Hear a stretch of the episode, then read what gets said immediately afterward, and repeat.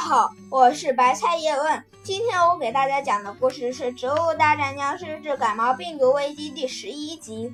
哇啊啊哇啊啊啊啊哇！僵尸巴豆正在这在里面大哭，火爆辣椒对他吼道：“哭，再哭就把你扔出去喂僵尸！”这时旁边两个人正在蹲在窗边。着他呢，原来是小鬼僵尸和海鸥僵尸。那时候正在晚上呢，呜哇啊啊，呜哇啊，哇哇呜哇啊啊，呜哇啊！直到第二天天亮，他还在这边哭。然后火爆辣椒还是没把他扔出去。火爆辣椒自言自语：“哎，用僵尸也吓不住他，下次再用什么借口好呢？”这时两个人。因为眼，因为没睡觉，眼圈都瞪红了，说：“该死的植物骗子，都是大骗子！”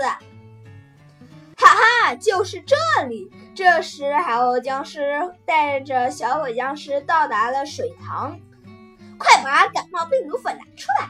嘿嘿，你猜我把它放到哪了？小鬼僵尸说：“还能放到哪？你身上呗。”然，然后。